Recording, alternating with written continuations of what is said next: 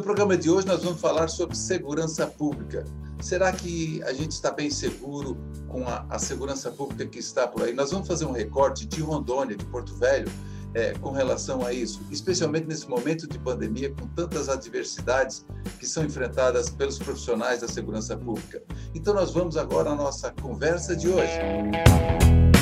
Ela é delegada da Polícia Civil e diretora do Departamento de Tecnologia da Informação da Polícia Civil do Estado de Rondônia. Seja bem-vinda, minha colega, minha amiga Rosilei Lima, ao Justiça Sem Fronteiras. Tudo bem? Boa noite, Celso. Então, é uma satisfação estar aqui é, para discutir segurança pública. Eu acho que é um tema tão relevante, né? É, eu acho que é, a gente tem um tripé é, que a administração pública se debate e deve dar uma resposta satisfatória para a população: saúde, educação e segurança pública. Eu acho que esse tripé, o administrador público, ele, ele tem que ter esse compromisso de dar uma resposta eficiente para a população. É verdade. E como é a vida de alguém que trabalha no dia a dia com isso, né? Então, enfrentando as adversidades das mais complicadas ou não no dia a dia, é, Rose. E como esse quadro, é, com esse quadro da pandemia, é, eu acredito que você, que, que o time da, da, da, da segurança pública da Polícia Civil acaba enfrentando uma série de questões, até porque também tem a pandemia para se, se defender disso. Né? Como claro, tem sido o dia a dia nessas frentes de trabalho? Você está há 16 anos 16 já anos. na 16 anos na, na área na Polícia Civil. Então é uma uhum. tarefa é, desafiadora, né? Então, eu sou do concurso de 2005 da Polícia Civil e nesses anos de Polícia Civil a gente tem se debatido é, com várias questões. A pandemia foi uma, uma, uma situação inusitada, né? É, eu acho que pegou praticamente todo mundo de surpresa, embora a gente soubesse que aquela onda vinha, que aquela onda estava chegando. É, não posso dizer que estávamos todos preparados. Eu acho que, é, no princípio, ficamos é, todos muito preocupados. É, iniciamos com, com, que, com o que se tinha no momento, né? é, procuramos dar os recursos para que as delegacias não parassem, para que tivemos que realinhar os fluxos de atendimento, tivemos que é, incentivar que a população fizesse o registro da ocorrência de forma virtual, através da delegacia virtual, para diminuir o fluxo nas delegacias, Celso, porque a partir do momento que a pessoa vai fazer o registro, por exemplo, de uma perda de documento ou uma simples comunicação numa delegacia, ela vai ter um tempo de espera na delegacia, ela vai ter um atendimento na delegacia que vai expor ela a um determinado risco. Afinal, a delegacia é igual ao hospital, é o entra e sai o tempo todo, né? Então, a gente incentivou muito é, o registro pela, é, de forma virtual, pela delegacia virtual.pc.ro, bem facinho, só jogar lá no Google que é, o Pai Google ensina o caminho, já tem logo o link, já aparece, é só clicar em cima. E incluímos também é, alguns tipos penais que não tinham, é, como violência doméstica, e, e, e, e inovamos para melhor atender a população. E aí, Celso, fizemos assim de um tudo. Vamos dizer que até um túnel eu inventei é, de, de, de, vamos dizer, de desinfecção, que eu instalei na central de Fraglantes, na época ah, lá, verdade. que eu era eu vi a diretora, isso, que eu era diretora. Então, é, é túnel, é, é, desinfecção constante das delegacias, é, a, a, assim, a gente foi, é, aquelas divisórias de acrílico a gente colocou, então a gente foi inovando, a gente foi criando e a gente foi tentando municiar é, o policial do, do, do, de todo o suporte possível para continuar atendendo bem a população. A gente sabe que houve algumas dificuldades, é, é, Celso, porque a gente é, principalmente não queria aglomerar, porque a gente sabe que o, o, o, procedimento de atendimento de ocorrência é um procedimento complexo. A gente tem, por exemplo, a maior delegacia do Estado é a Central de Fraglantes ela atende 7, 8 mil flagrantes no ano, é 350, 300 no mês feitos lá dentro daquela, é, é daquela unidade. É muita coisa. É muita coisa, é um fluxo muito intenso. Então, é, eu, quando estava como diretora do, do departamento, do DEPOM, da, da Direção de Polícia Metropolitana, é, a gente fechou aquela entrada pela Jorge Teixeira e deixou um fluxo apenas pela, pela Miguel Chaquian, é, para que a gente diminuísse lá dentro o fluxo e diminuísse o, o, o adoecimento dos policiais, né? Porque a gente sabia que se nós tivéssemos equipes inteiras contaminadas, nós não teríamos como prosseguir com a manutenção do plantão. Então, nós desenvolvemos aí nesse período várias estratégias, conseguimos manter a central de fraglantes em funcionamento. Meu desespero era que a central é, houvesse uma contaminação geral e nós tivéssemos que é, deslocar o funcionamento da delegacia para outro local, mas a gente foi é, tendo um, um, uma contaminação que não foi maciça, graças a Deus, foi uma contaminação que a gente pode dizer é, que, que, contaminava alguns, outros não se contaminavam, seguiam trabalhando. Então, a gente conseguiu manter as equipes trabalhando e conseguiu também, Celso, manter a, a polícia na rua, conseguiu manter as operações. Né? É, nós temos é, uma defasagem é, de efetivo muito grande, isso é sabido do, do, do, do, do, executivo, nós fazemos parte do executivo, isso é um fato notório, nós temos uma defasagem muito grande de efetivo, de delegados, de policiais, de, de, de escrivães, né? Uhum. E, mas mesmo assim nós conseguimos é, fazer frente é, à criminalidade, é, colocando a polícia na rua mesmo nesse período de pandemia. É, porque eh, todo mundo teve que se adaptar, né? Quer dizer, a realidade. Mas Sim. imagine você com, esse, com, esse, com essa quantidade de flagrantes, se não tem uma medida imediata de, de, de contenção Sim. da aglomeração nesses, nesses locais, né? Sim. Então, é, é realmente mais, e pelo visto foi dando certo, está dando certo. É, e vai driblando as dificuldades, isso é que é importante, né?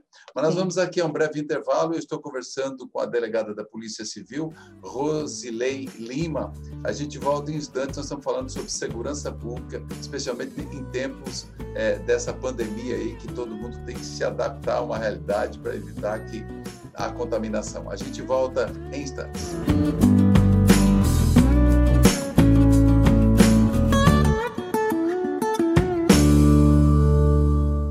Estamos no segundo bloco. Eu estou conversando com a delegada da Polícia Civil de Porto Velho, Rosilei Lima, que ela também é diretora do Departamento de Tecnologia da Informação da Polícia Civil do Estado de Rondônia.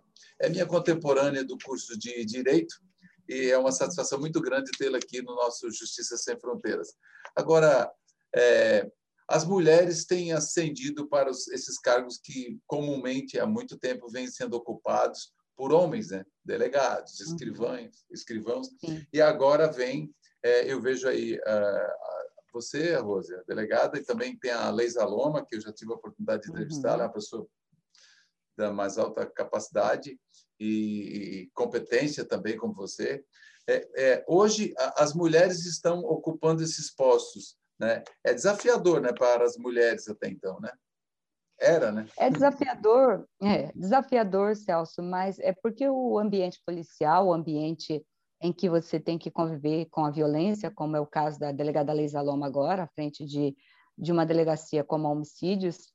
Eu fui titular também durante três anos da homicídios, inclusive eu fui chefe dela.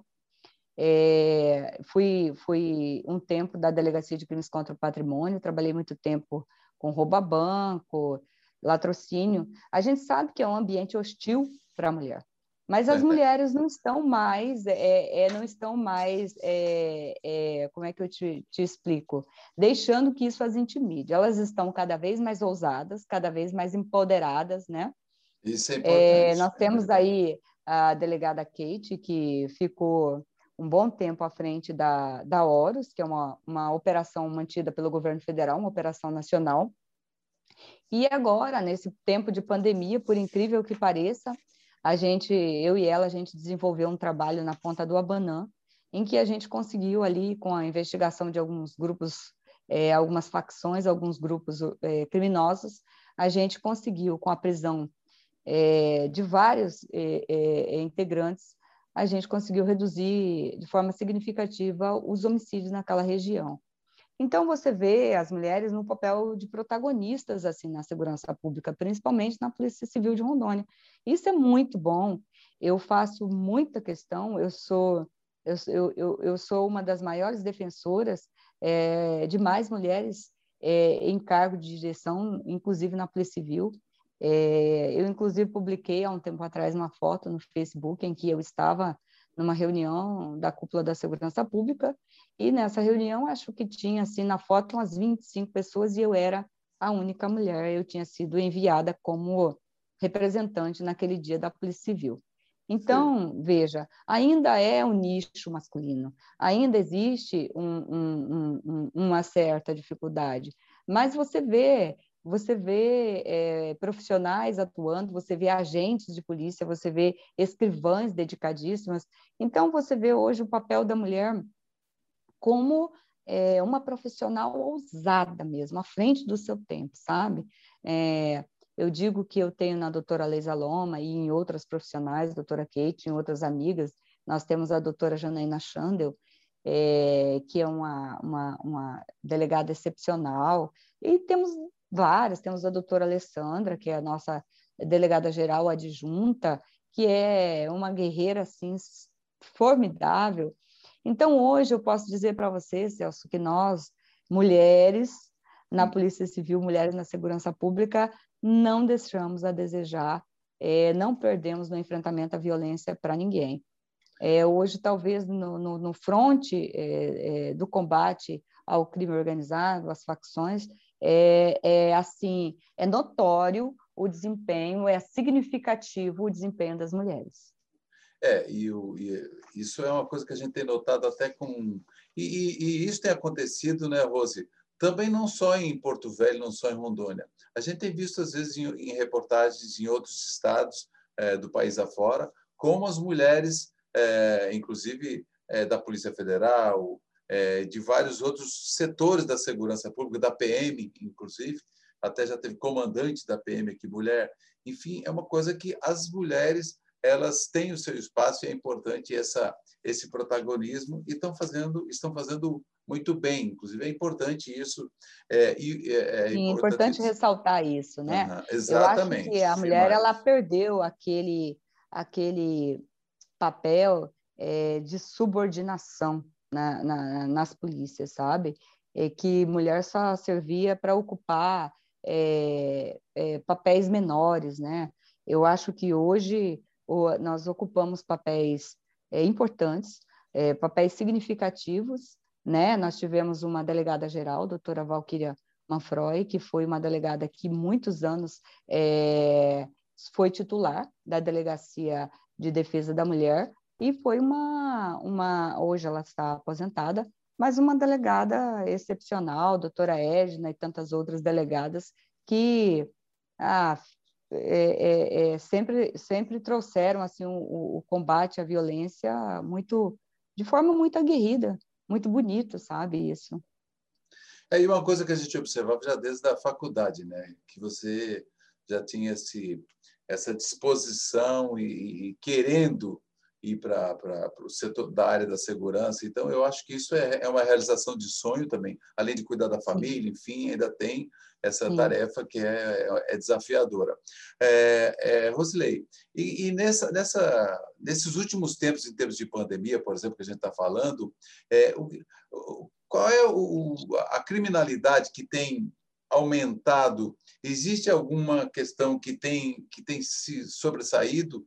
É, de, de prática Olha, de algum é, crime? Celso, há, há alguns, alguns o, o, eu acho que o que choca a mim ainda como profissional de segurança pública e o que eu acho que deve chocar sempre nós não podemos perder essa capacidade de nos importarmos e, e, e de nos incomodarmos é, com a violência, seja ela qual for, mas eu acho que a, a violência e o abuso infantil é uma coisa que nos incomoda muito ainda. Um dos únicos, um dos únicos índices criminais, eu fiz uma análise agora dos últimos quatro meses, um dos únicos índices criminais que a redução foi menos significativa foi a violência infantil. Rose, o estupro de tá vulnerável. Bom. Olha, que coisa absurda. Hoje nós estamos gravando o programa dia 18 de maio, que é exatamente um dia nacional de combate ao abuso de crianças, abuso infantil. Então, nós vamos a um breve intervalo, Rose. A gente volta já já, porque é um dia importante para a gente comentar com relação a isso. A gente volta em instantes. Eu estou conversando com a delegada da Polícia Civil, é, Rosilei Lima, que também é diretora do Departamento de Tecnologia da Informação da Polícia Civil do Estado de Rondônia. A gente está falando de segurança pública na pandemia. A gente volta em instantes.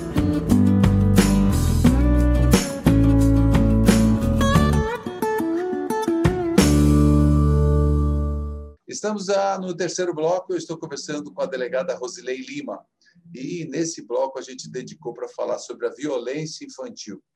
Rose, e o que, que você tem para me dizer com relação a isso? Os números, isso ainda é alarmante de verdade, como tem feito uma, esse dia 18, que a gente está gravando o programa que eu falei, está é, tendo uma campanha nacional, vários são pessoas, sociedade civil, uhum. organizações, órgãos e tudo, fazendo uma campanha com relação a isso. Me diga com relação aos números agora. Isso é muito importante, Celso, porque o que a gente vê hoje, principalmente com a pandemia, como as crianças elas estão afastadas da escola e o professor, o ambiente escolar é o ambiente de refúgio, muitas vezes, das crianças, de um lar desestruturado e de um lar onde ela é a vítima. E o, o pai, o padrasto, a madrasta é o agressor. 70% dos, dos, é, dos episódios de violência infantil, e isso é um dado estatístico praticamente nacional, ocorrem no ambiente doméstico e envolve uma figura, é, o padrasto, o pai, a mãe, um tio, num ambiente doméstico, num ambiente familiar. Então, veja, é, por exemplo, agora nós tivemos recentemente o caso daquele garotinho do Henry, Henry Borel, né, de quatro anos de, de idade. É, tivemos há, cerca de um ano e pouco em Ariquemes o caso daquela, daquela garotinha espancada de dois anos até a morte, que o delegado Rodrigo Camargo investigou e prendeu lá o pai e a madrasta. É, e muitos, e, é, caso. É, Rosilei, e também tem muitos hum. casos que às vezes não chega nem a denunciar, né? Eu acho que tem a Isso. subnotificação também, não tem? Sim, sim. O que, que acontece? Exato, eu ia chegar aí. O que, que acontece? Quando a criança parou de ir na escola, aquele professor, aquele coleguinha que poderia tomar conhecimento e poderia ajudar a denunciar, poderia conversar com a mãe ou poderia conversar com o professor, esse personagem não existe mais entendeu? Então, isso pode levar à subnotificação, porque você veja, a criança ela é extremamente vulnerável, o jovem é extremamente vulnerável, né? E o único círculo, às vezes, que ele tem e que ele está convivendo é a família dele nesse período da pandemia, né? Então, um dos únicos dados estatísticos, fazendo uma análise aqui em Rondônia, é o roubo, a pessoa diminuiu é, 22% nesses últimos quatro meses, o roubo em geral diminuiu, é, o homicídio diminuiu, é, a tentativa de homicídio diminuiu 12%. Então, você veja, quando você chega no estupro de vulnerável e você tem um aumento de 0,9%, não chega a 1%, mas você tem um aumento, porque de um mês, por, por exemplo, janeiro, você teve 54 casos, e aí você chega é, em janeiro de 2020. Aí você chega em janeiro de 2021, você tem 74 casos de estupro de vulnerável. Então, é alarmante, né? Você fica, você fica é, é alarmado, isso no estado todo. Mas é uma, é uma estatística, significa que 74 crianças sofreram violência sexual e dessas 74, 70% delas foi no ambiente doméstico. É, é uma coisa que desconcerta, que alarma, e eu acho que uma coisa é, que a gente não pode perder, Celso, é, é, a capacidade de se importar. Então, eu acho que a gente ainda deve olhar para o vizinho, a gente ainda deve olhar para a criança do vizinho, a gente ainda deve olhar para o nosso sobrinho, para o próximo, porque você pode ter ali uma criança que vem sendo abusada, você pode ter ali uma criança que vem sofrendo violência psicológica, você pode ter ali uma criança que vem sofrendo abuso sexual, violência patrimonial, é, é uma sorte de violência, uma criança que é torturada, como é o caso daquele garotinho que foi, não lembro, não me ocorre o nome dele agora, que foi é, socorrido porque estava sendo mantido dentro de um barril lembra? Sim, Naquelas sim. condições. Então, nesse então, caso, por exemplo, na pandemia, tem muitos casos que a criança, é como você falou, né? Vai para a escola, às vezes o professor detecta isso, mas hoje não. Sim. É em casa. Não. Então, às é vezes a mãe, às vezes a mãe ou não percebe ou às vezes não quer denunciar. O... Ela é omissa porque às é vezes omissa. ela também é vítima da violência. É, é, né? Essa omissão dela às vezes não chega a ser criminosa, é uma omissão em que ela tem que escolher, né? Ela, ela escolhe é, é, não, não sofrer a violência e deixar que o, que o filho sofra, né? É aquela situação. É, ela tem que escolher. Senão, se, se, se ela se insurgir, vai ser ela e o filho, vamos dizer assim, né? Então, é, é uma situação é, é, uma situação bastante complicada e realmente pelos dados que, que você traz aqui e que a gente também pesquisou é uma coisa complicada até mesmo pelo confinamento das pessoas, né? Esse afastamento social Sim. por conta da pandemia dificulta Sim. muito, né? Essa detecção. Sim. Mas mesmo assim, Celso, eu garanto que você, por exemplo, no seu seio familiar, você constantemente é, tem contato com algumas crianças, tem contato com algo, alguém, tem um, vê um sobrinho, é, se você ele chegar com uma mancha roxa, ou se ele chegar com uma atitude diferente que você está acostumado a ter com ele, por exemplo, ele chega perto de você e ele está arisco, ou ele é uma criança que evita ficar próximo de um determinado adulto, por exemplo, ele não gosta de ter contato com o padrasto, ele fala mal do padrasto. A criança, Celso, ela demonstra alguns sinais de alerta. Basta que alguém se importe e que alguém preste atenção e denuncie. A denúncia ela é anônima, Celso. Você pode denunciar no 197 da Polícia Civil, pode denunciar no Disque 100 dos Direitos Humanos de forma anônima. Sim. Essas ocorrências, esse, essas denúncias são encaminhadas para as delegacias competentes, no caso, Delegacia de Proteção à Criança e Adolescente, para investigação, é autuado, é intimado, é acionado o Conselho Tutelar, é feito todo o procedimento necessário, sabe? Mas mas as pessoas, Celso, precisam se importar. É isso mesmo. Né? Rose, obrigado. Aqui nós já chegamos no final do programa e realmente tu, tu trazes aí lindas e importantes reflexões. Na verdade, lindas nem tanto, tristes reflexões, porque a gente precisa abrir os olhos e perceber o que está acontecendo.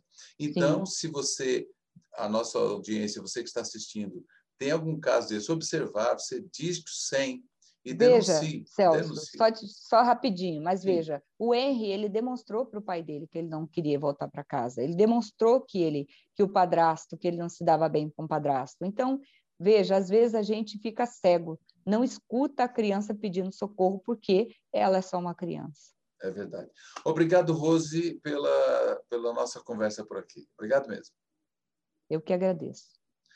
Gente, eu conversei com a delegada da Polícia Civil de Porto Velho, Rosilei Lima, que também é diretora do Departamento de Tecnologia da Informação da Polícia Civil, e falou aqui com a gente com relação à segurança pública, as dificuldades e os avanços e as soluções para que faça com que a população se sinta e que tenha efetivamente uma segurança eficaz e, e, tranquila, tá bom? Obrigado a você pela audiência, siga aí as nossas plataformas, se inscreva no canal e até o próximo Justiça Sem Fronteiras.